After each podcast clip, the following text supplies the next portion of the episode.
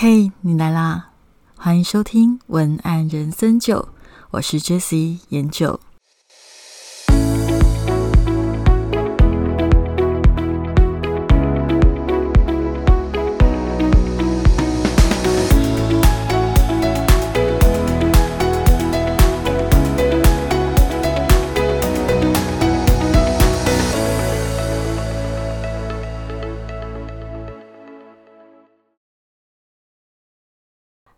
各位小酒窝，我是研九。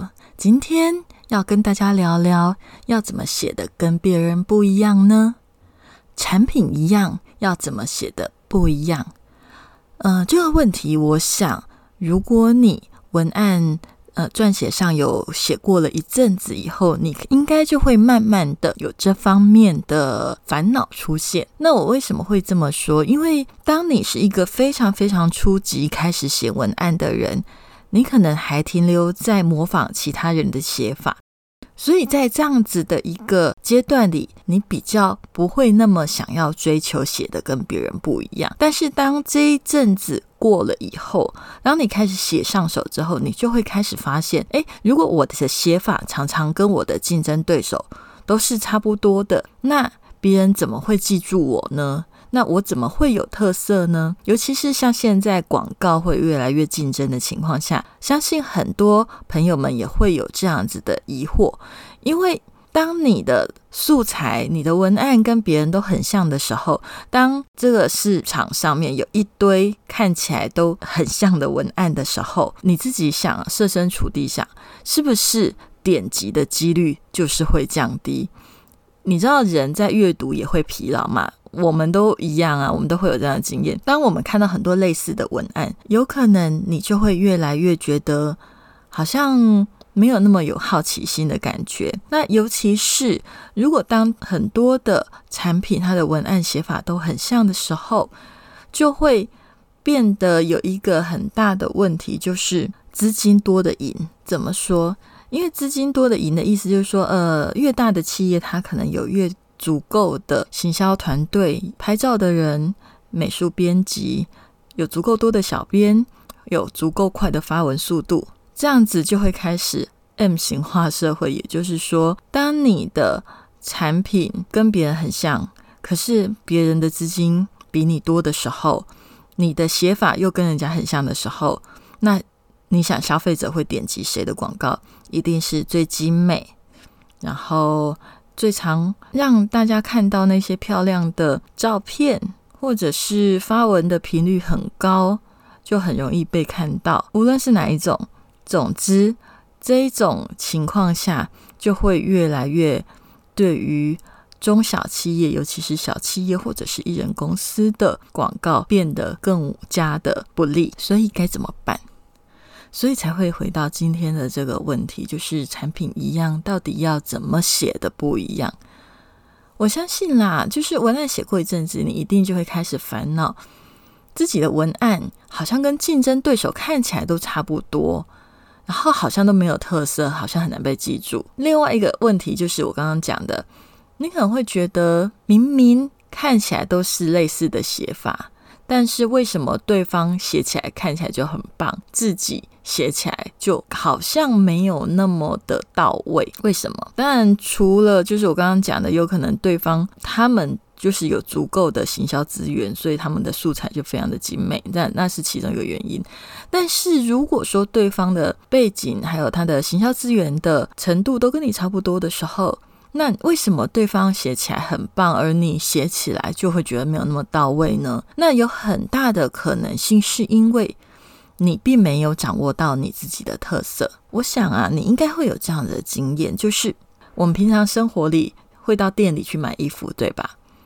一样款式的衣服，如果你跟朋友一起去，会不会发现，诶，有时候朋友穿起来比较好看，或者有时候我穿起来比较好看，但是朋友穿起来没有那么好看，都有可能。那为什么有时候朋友穿起来好看，我穿起来没有那么好看呢？为什么会这样呢？你会不会觉得明明是一样的衣服呢？我相信很多人对这一题上面都很会，很知道要怎么作答。答案就是因为我长得跟我的朋友的条件是不一样的，对吧？所以我的朋友他的条件刚好适合这件衣服，那你就刚好不适合，只是这样而已。就像我有一些朋友，他们就说：“哎，有一些人的身材就特别适合买网拍的衣服，或者是有一些人的身材就特别适合买某一些品牌的衣服，但是自己的身材就刚好很不适合那个品牌的衣服。”好，在买衣服上面，我们都很容易了解。那写文案呢？其实写文案是一样的道理哦。一样的文案写法，为什么别人的品牌用起来有效，你用的就好像还好而已？其实当然里面有很多原因啦。我觉得一个行销的成功不可能只是只有文案，它可能还有里面累积了很多，不管是你内部营运的、外部营运的，还有可能你各种的可能性都在。可是如果我们单先取文案这一点来讲，我们把它设定为其他背景的条件都一样的话。那为什么别人用起来很棒，你用起来还好？那当然是因为你的品牌跟对方的品牌本质不一样啊。所以，如果照本宣科的去模仿，看起来就是会比较卡的感觉。好，那听到这里，我不晓得你会不会联想到哪一些事情。联想到自己写过的文案，或者是联想到自己接过的案子，或者是联想到你看过一些写的怪怪的品牌，OK，那都无所谓。嗯，我希望你的头脑里面有一些过往有的经验，那也许你再继续听下去，你会觉得很有感。那如果你是一个很初级还没有写过文案的人，那我觉得你也是继续听下去，也许你在写的时候，你就可以直接避掉一些地雷，让自己写得更顺利。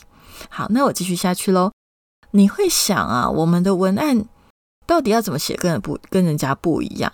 明明产品都是一样的啊，那产品一样就代表我们产品的条件都是一样的，到底要怎么写的不一样？那我们先来讲最常见的产品，可能是面膜好了。面膜它其实有各种价位，对不对？也有所谓的比较低价的面膜，有非常高级的面膜，但是其实很多时候。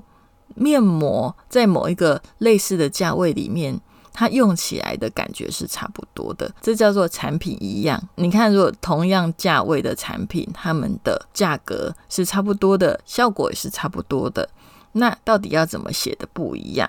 这个会让我联想到以前我一开始去接案的时候，我会问老板说：“哎，你的？”产品跟别人有什么不一样？他就说，其实我产品跟别人差不多，你参你参考他们的文案，你就知道我们的产品特色是什么。其实内容都一样，呃，但这样子的情况下，老实说，如果你的产品跟别人都很像，都一样，那我另外一个问题就会想要问你的是，那我为什么要跟你买呢？文案不就是在切入一个跟你买的理由吗？那你如果都跟我讲你的产品都跟别人一样，别人为什么要跟你买呢？这是不是就是一个很大的问题？好，所以我们一定要想办法。就像我刚刚讲的那个比较极端的例子，就是我们的产品真的实际上跟大家都很像，这种情况真的很多。可是到底要怎么写的不一样？我说真的很多，就是其实不只是面膜，很多的呃，例如说传统产业好了，例如说呃卖香的。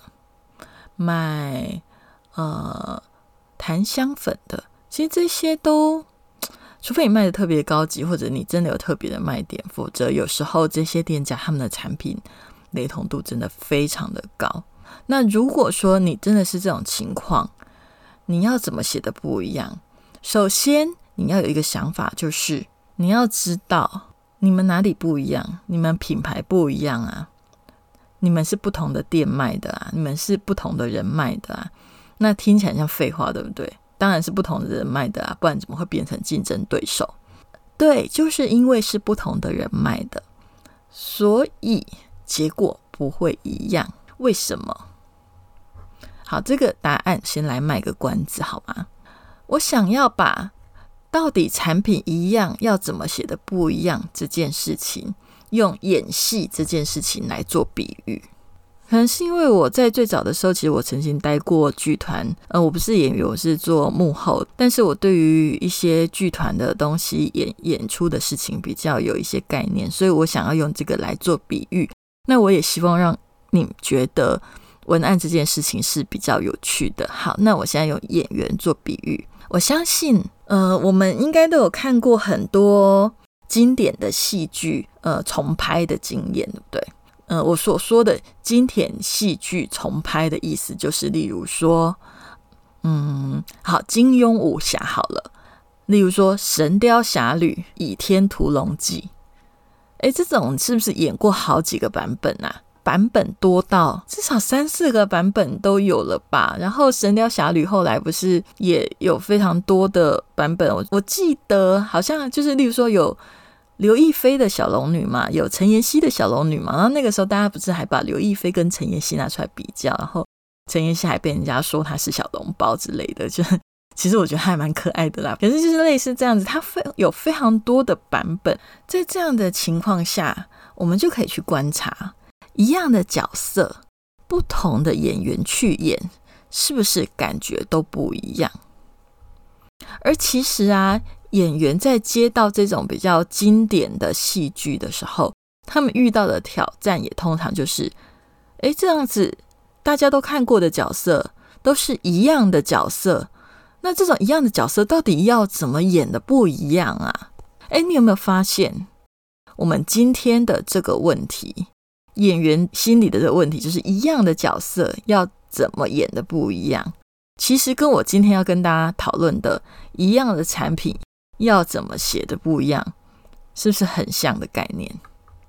那当然有一个前提啦，就是编剧也有关系。因为编剧如果说把那个剧本做了一些调整，那也会影响演员的演出。当然这个部分我们就先不要讨论的这么复杂。那我想要讲的只是说。大部分的情况啊，如果说剧本也没有太大的跟动的情况下，如果演员他想要一直模仿之前最成功的那个经典角色的演法，大部分都会有一种东施效颦的感觉，效果都不会太好。所以，大部分如果可以有一个新的演法，通常都会是演员他有去解构。剧本里的那个角色，通常他们就会去做一些所谓的角色自传，然后去讨论角色的心理状态，然后找到了一个新的诠释这个角色。例如说，刚刚讲小龙女好了，新的小龙女的诠释，还是说属于我呃刘亦菲版本的小龙女的诠释，或者是属于我陈妍希版本的小龙女的诠释，这样子好了。找到了那个新的诠释之后。才能够演出让人家眼睛为之一亮的感觉。演戏是这样子，所以其实我们今天呢讨论的这件事情，我们直接就把我们的产品当成角色，文案当成演员。那相同的角色，到底要用怎么样的文字去演出，才能够演出不一样的感觉？诶，这个就是我今天要跟大家讨论的问题。通常演员的情况是，他们在演戏的时候或演出以前，都会跟他的导演确认要带着什么样的情绪去演，甚至在开拍之前都还会有，有时候还会做这方面的讨论。为什么要这样子做？为什么要带着情绪？这件事情那么重要？因为不一样的情绪，一样的台词，会演出不一样的感觉，会造成不一样的效果。同样一句台词。不一样的情绪的意思就是说，例如说很悲伤的戏，它到底要很呃激烈、很声嘶力竭的那种悲伤，还是很隐隐作痛、不说话的悲伤？它就是两种不同的情绪，可是就会演出不一样的感觉，造成不一样的效果。而写文案的人，当你开始写文案的时候，你都必须把自己当做文字的演员。所以我要跟你说，写文案的道理其实是一样的，产品一样。当你表达的情绪不一样的时候，写出来的文案就会不一样。你开始要写文案之前，除了那些该做的功课，当然都应该要去做。例如说，你要你要怎么去了解你的消费者或者是做一些对于产品的理解，这个部分它太多了，我今天可能没有办法在 podcast 里面讲完。如果你们有兴趣，可以去上我的课，我的课里面会告诉你完整的流程。我这里只是先跟你讲的是要怎么写的不一样。关于带着情绪，我今天的焦点会是 focus 在如何带着情绪去写你的文案这件事情。那其他比较。呃，属于文案人本来就应该做的功课，或者是一些比较细节的部分。如果你有兴趣，你可以去上我的课。好，如果你要上我的课，你可以去找文案像你的网站上面就会有。好，那我想来讲重点了。当你开始思考，我今天开始要写一篇文案，我要思考带着什么情绪去写这篇文案的时候，你可能会遇到两个情况啦。因为你会遇到两个情况，所以我先跟你讲。如果你现在的情况是我开始写文案之前，我的心里就有满满的东西想写，这个时候我觉得你就可以直接先写。为什么？因为在这个时候，你的心里已经是满满的东西了，你没有空间去思考你要带着什么情绪。如果是那种那种情况，你就先写，想写的都写下来。然后再去调整，但是你不要太精致的去写，你可以用写草稿的方式去写。因为我叫你去写的目的不是要叫你写一个完稿的状态，是写一个初稿的状态。你在写的时候，你才能够去释放你头脑的空间，也就有点类似释放记忆体的动作。因为我觉得人的脑袋记忆体是有限的，你真的不要想要同时处理太多复杂的问题。当你头脑已经满满的时候，还要你去处理思考要用什么情绪去表达文案啊？这本来就是一个比较复杂的工作。工作，如果你的头脑面满满的，你就先释放你头脑里面的空间，之后你会比较好思考。有一些比较完美主义的朋友，他可能会觉得。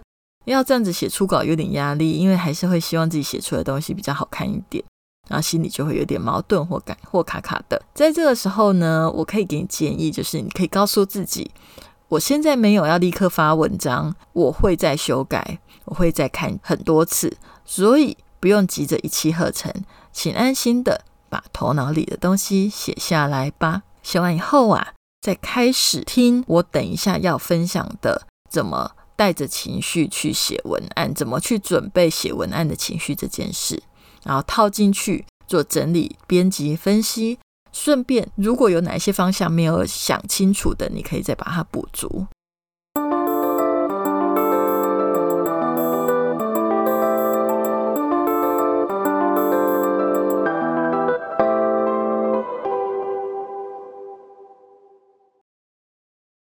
好，那我们再来讨论第二种情况，也就是第二种情况其实也蛮常见的哦，就是可能你会坐在桌前，然后有一种千言万语不知道如何说的感觉，就是有点词穷。那如果是这种情况的话，我觉得你就可以直接从准备情绪开始，一边准备情绪，一边整理思绪。啊，按照我的建议去做。那情绪到底该怎么准备呢？首先要跟你讲情绪怎么准备以前，嗯，我想要让你知道一个顺序。这个顺序就是情绪、感受、心情。你知道这三件事情有什么不一样吗？情绪、感受、心情这三件事情其实是循序渐进的状态，也就是说，情绪是一个比较短的。当下感觉到的，也也可以说氛围啦，就是一种氛围。然后累积情绪之后，它会成为一种感受。感受呢，简单的来讲，它就是经验了某种特定情绪后得到的结论。也就是说，我们可能在某一个当下感受到了焦虑的情绪，然后那个情绪焦虑的感觉累积下来以后，会变成一个感受。那个感受就是不安。感受这件事情不安，再维持更长久，不安的感受再更久一点，就会有一种心情低落。这样讲可能比较好理解，就是说情绪它是你当下感觉到的事情，然后感受是情绪维持了一阵子之后得到的感觉。感受你如果维持了很长的时间，就会变成一种心情。所以啊，我们常常会有人讲说，换一换心情。老实讲，心情要怎么换？通常很多人做法不都是去跑步、去散步，或者是去大吃？为什么要这么做？其实就是在激发一种新的情绪嘛。透过激发新的不一样的情绪，来得到不同的感受，借以改变当下的那种心情。所以，情绪是最初的起点。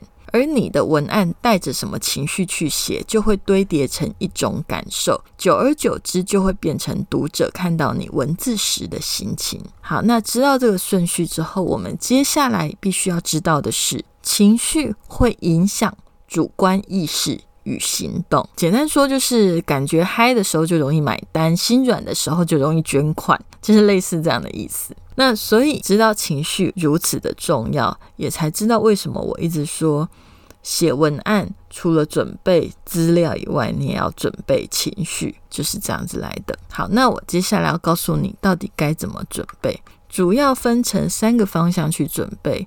第一个方向是问问你自己感觉到什么；第二个方向是你要去搜集消费者日常生活发生的情绪。第三个方向是面对你收集到的那些资料，反应是什么，而你又该做出什么样的反应才是对的？就像演员啊，他在理解一个角色之后，他还是必须要知道观众希望看到的是哪一种情绪，然后做出一种能够彰显角色魅力，还要是观众能够看得懂的魅力的表演。例如说，好了，呃，也许这个男主角他可能是一个疯狂的状态，可是他还是要知道要怎么拿捏这个疯狂的状态，能够保持魅力，而不是过分的疯狂跟过分的情绪渲染，让大家感觉到反感。这个就是一个很重要的拿捏。所以写文案是。一种演出的状态嘛，所以我常说，其实写文案呢，我会觉得我们可以是演员，更是编剧啦，因为它又会牵涉到更深的东西，就是我们必须主观的理解产品，问问自己感受到的是什么，什么意思？就是我先主观，因为主观是最容易办到的，所以一切从最简单的开始。问问自己感受到什么情绪，让自己的情绪是流动的，是疏通的，是没有治愈的。然后问问自己，你喜欢这个产品吗？你觉得这个产品给自己的印象是什么？迷人的地方是什么？缺点是什么？你感觉到这个产品给你的气质是什么？都可以。主观的，先去搜集你自己的情绪，自己在这个产品里面得到的感觉是什么？那接下来研究的是消费者日常的情绪。这一点是为什么要了解消费者日常生活的情绪呢？是因为我们要为文案建一个舞台，设定一个场景，这个场景里面的对手就是消费者这一群人。而你要用什么样的人设去跟这群人讲话？要设定这些东西的前提，就是你必须要先知道消费者日常生活里都在经验什么样的人生，烦恼什么事情，快乐什么事情，生气什么事情。要先知道，你才能够知道什么样的场景跟人设是他们可以懂的，是他们可以熟悉的，是他们可以有共鸣的。我刚刚讲的烦恼什么、快乐什么、生气什么的这些情绪里面，哪一个情绪是他们生活里面最常经验到的，或者是他们生活里面最深刻的呢？先把他最深刻的情绪抽出来之后，接下来你要去解构是什么构筑他们感受到这件事情、这种情绪。呃，我相信一群人，因为消费者一定是一群人，不可能是一个人。我相信一群人里面，他会有非常多不同的场景、不同的事件，导致于他们发生的某一种类似的情绪。例如说，呃，快乐的情绪里面，有可能是因为跟小孩某一次的聊天得到快乐的情绪。也有可能是被称赞，说自己进步很多，也是一个快乐的情绪，或者是生气的情绪也是一样啊。你有可能是因为搭公车被司机用无理的话讲了几句，所以你感到生气；你也有可能是因为同事他在跟你合作的时候太白目，所以惹你生气。所以你要知道哦。就是你收集的这些情绪里面，他们其实都各自有不同的场景跟人设，各种不同的理由造成他们发生了这种类似的情绪。那到底要用什么样的情绪是最适合的？要用什么样的场景是是最适合的？这个就是很重要的事情。当你收集到在第二个方向里面收集到了，我知道我的消费者他们通常的情绪是什么的。例如说，通常的情绪是常常感觉到很烦恼，然后他们通常烦恼的原因来自于某几个场景跟某几件事件。接下来我们就要思考的是，我们要怎么样跟他们沟通。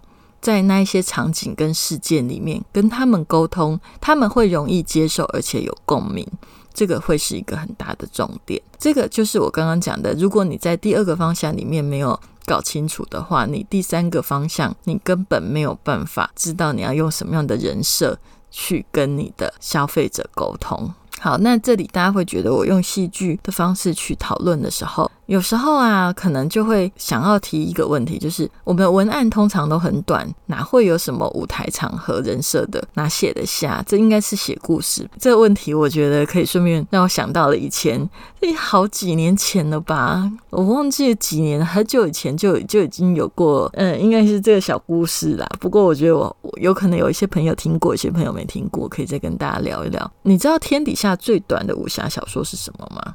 那你知道那个时候征求天底下最短的武侠小说，所以他呢就有三大要求。第一个要求是要同时涉及三大门派；第二个要求是要包含江湖门派间多年恩怨情仇，又要打破世俗伦理；第三个要求是同时情节还要扣人心弦，有腥风血雨呼之欲来。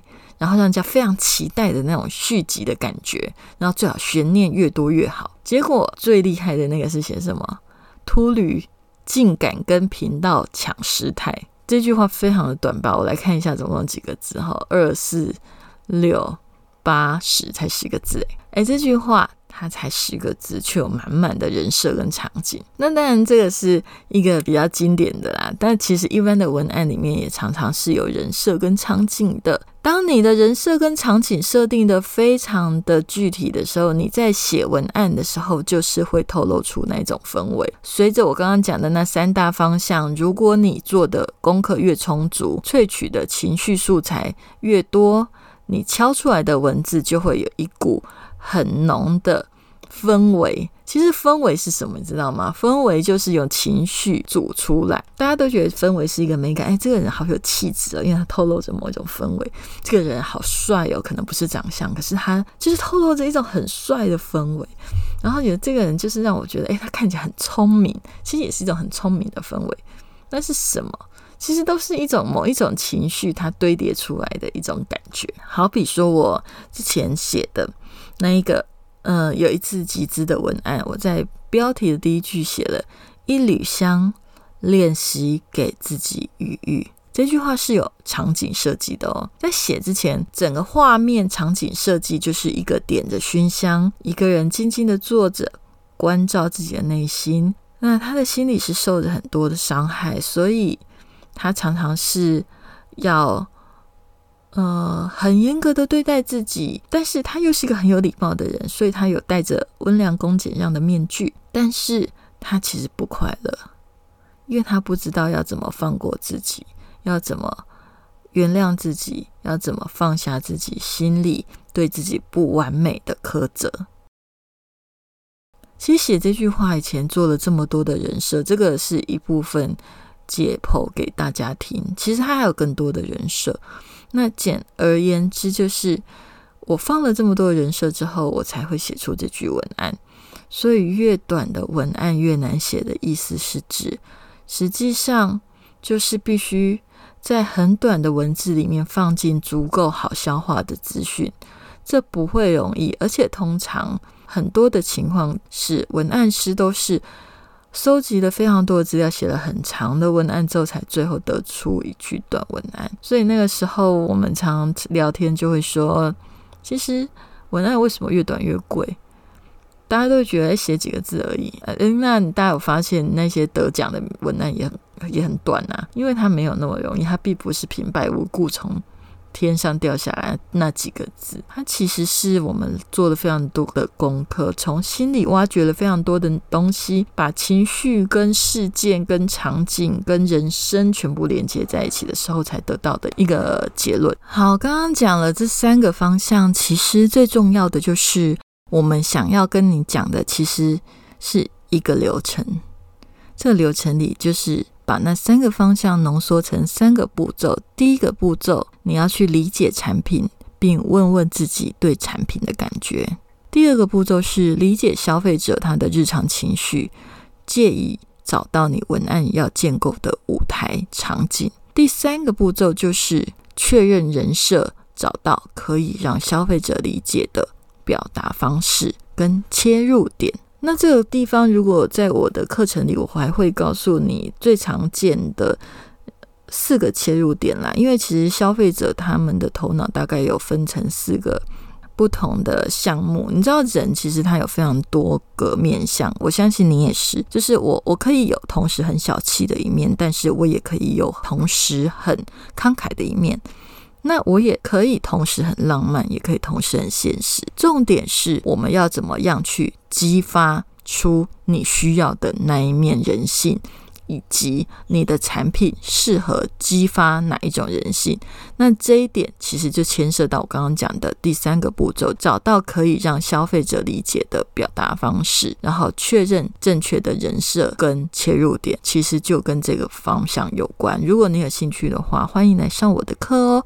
那简单的来讲，其实我今天跟大家分享的就是资讯萃取情绪素材的三个流程。所谓的情绪素材，指的就是有别于可以量化的数据，有点类似后数据那样，就是深入的分析每个行为背后的成因。而这里想要讨论的，则是每个情绪背后的成因。那今天因为已经讲了非常多、非常长了，我觉得再继续讲下去，大家可能也很难吸收，所以就先简单的来讲解，就是萃取情绪素材的原理及顺序啦。你如果你觉得有以下的情况，就是你觉得很难写出风格，很难写出新意，或总觉得产品很像，很难写出辨识度，很难写出让人有印象深刻的文案，或者是你根本就觉得写出共鸣很困难，理解消费者。更困难。也许今天这一集会给你一个新的观点，那也希望可以给你更多新的灵感。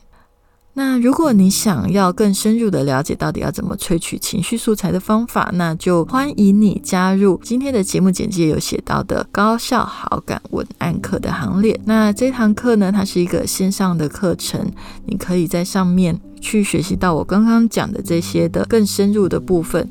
那如果你是文案新手，当然是没有问题，因为这堂课我是从最基础的文案跟一般的写作到底有什么不同。开始跟你聊起，然后里面还会谈论到就是写文案的一些基本的步骤，收集资料的基本步骤，以及收集资料之后到底要怎么样去萃取情绪素材，要怎么样把情绪素材放进文案，这些过程跟步骤都有，所以它有两百分钟，分成十二堂课，里面有一万两千字的解释。那为什么要把它分成这么多的内容的原因，是因为，呃，我知道大家的时间都很零碎，不一定有时间一次上满两百分钟，所以我已经有很多的学员跟我讲，他们觉得这堂课最方便的地方就是这两百分钟你可以拆开听，而且你手机关掉，就是像现在听 podcast 只听声音也可以，你方便听声音的时候就听声音。如果你在上班的时候想要找灵感不方便听，那你就直接看我的一万两千字的。的解释，随时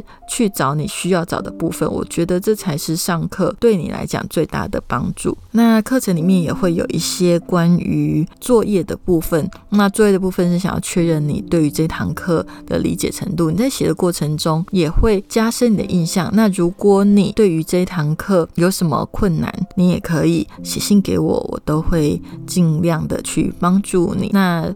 作业好好写的话，写完之后我们可以加入我们的社团，继续就是做文案的讨论。你可以搜寻文案箱你的网站或 Facebook 来找到这堂课，趁早鸟的时间购入会更划算啦。还记得你去年母亲节的文案是写什么样的内容吗？那我们如果想要今年的母亲节给自己的品牌有一个全新的感觉，建议你从现在开始就做这个文案练习，透过新的 TA 分析的方式，还有萃取情绪素材的方式，想必今年的母亲节文案会有更耳目一新的文案风格哦。今天的节目就到这里。如果你喜欢我今天的分享，我想要请你在 Apple Podcast 上面给我五颗星星的评价。非常感谢给我五颗星星评价的朋友。其实也是因为有你们的回馈，我们才会有继续做下去的动力。因为做 podcast 这件事情，其实对我来讲，就是可以在这里用声音的方式去认识更多的朋友。那也希望今天的分享对你有很多的帮助，也欢迎你留言给我，跟我分享你的想法，还有你觉得呃我的分享里面有哪一些东西你是有感觉、有共鸣的，好吗？今天的节目就到这里，我们就下次见喽，拜拜。